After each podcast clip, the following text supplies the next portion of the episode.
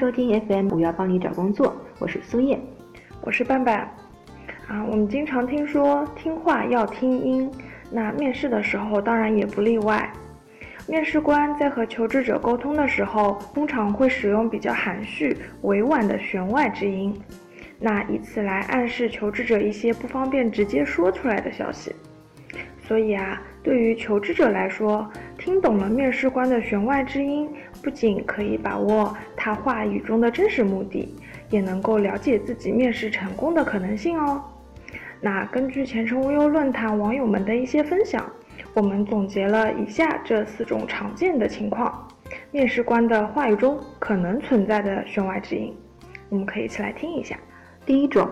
当面试官打断你的陈述时。它可以分为两种情况。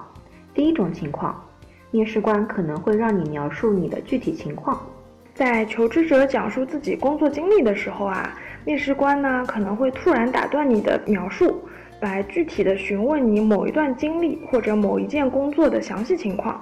其实这个时候啊，就是面试官在根据你的表述核对你简历的时候。比如说，一些求职者在裸辞之后会有一段的空白期。但是你肯定不会往简历上写嘛？如果这个时候面试官根据你阐述的情况来具体的追问你的详细了，啊，这个时候就要格外警惕了，不要说漏了嘴。第二种情况，面试官可能会复述你的一段话或者一个观点。这种情况是说啊，求职者通常觉得面试官不太了解自己对某一个提问的回答，或者是自己因为在面试的时候很紧张，所以翻来覆去的表达自己的观点。那这个时候，面试官如果打断了你的陈述，并且简洁的复述了你所表达的内容，那这个时候你就应该注意了啊，你的表述啊，你的用词这方面尽量要做到言简意赅、条理清晰。第二种，当面试官向你提问时，比如说他可能会说这样的问题：如果你换到别的岗位，你愿意吗？这句话可能就说明求职者所应聘的岗位其实已经招到了合适的人，但是呢，面试官挺喜欢你的，想要你加入他们的公司。面对这样的提问，求职者可以根据实际情况做出解答。如果你认为对方是个不错的公司，对新的岗位也有一定的把握，薪酬福利也可以接受，那么考虑一下也不错呀。如果对方的情况一般，新岗位自己又不感兴趣。也不符合自己的职业规划，那你也可以婉拒对方的邀请。第三种，当面试官对你表示关心时，面试官可能会询问你的住址、上下班路程，并且委婉的表示上下班的时间会很长，会很辛苦，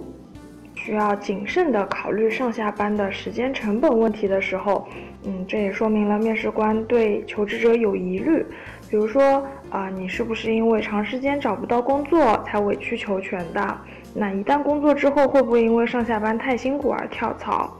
嗯，还有一种情况呢，就是说，如果求职者已经说明了啊，我可以克服交通问题，但是面试官还是表示出类似的关心，那其实也就说明了这次面试的成功可能性不是很大。面试官他只是拿上下班很辛苦这个理由来婉拒你。第四种，面试官有时候啊会在面试的时候给你一些建议，比如说面试官会说，以你的能力和学历，其实你可以有另外的选择。面试官的这个建议呢，暗示你应聘目前的岗位是有些屈才，或者也可能是能力不足。如果你是经过深思熟虑的降薪跳槽，或者你非常喜欢应聘公司，觉得它背景深厚。那么接下来的沟通中，求职者需要给面试官吃下定心丸，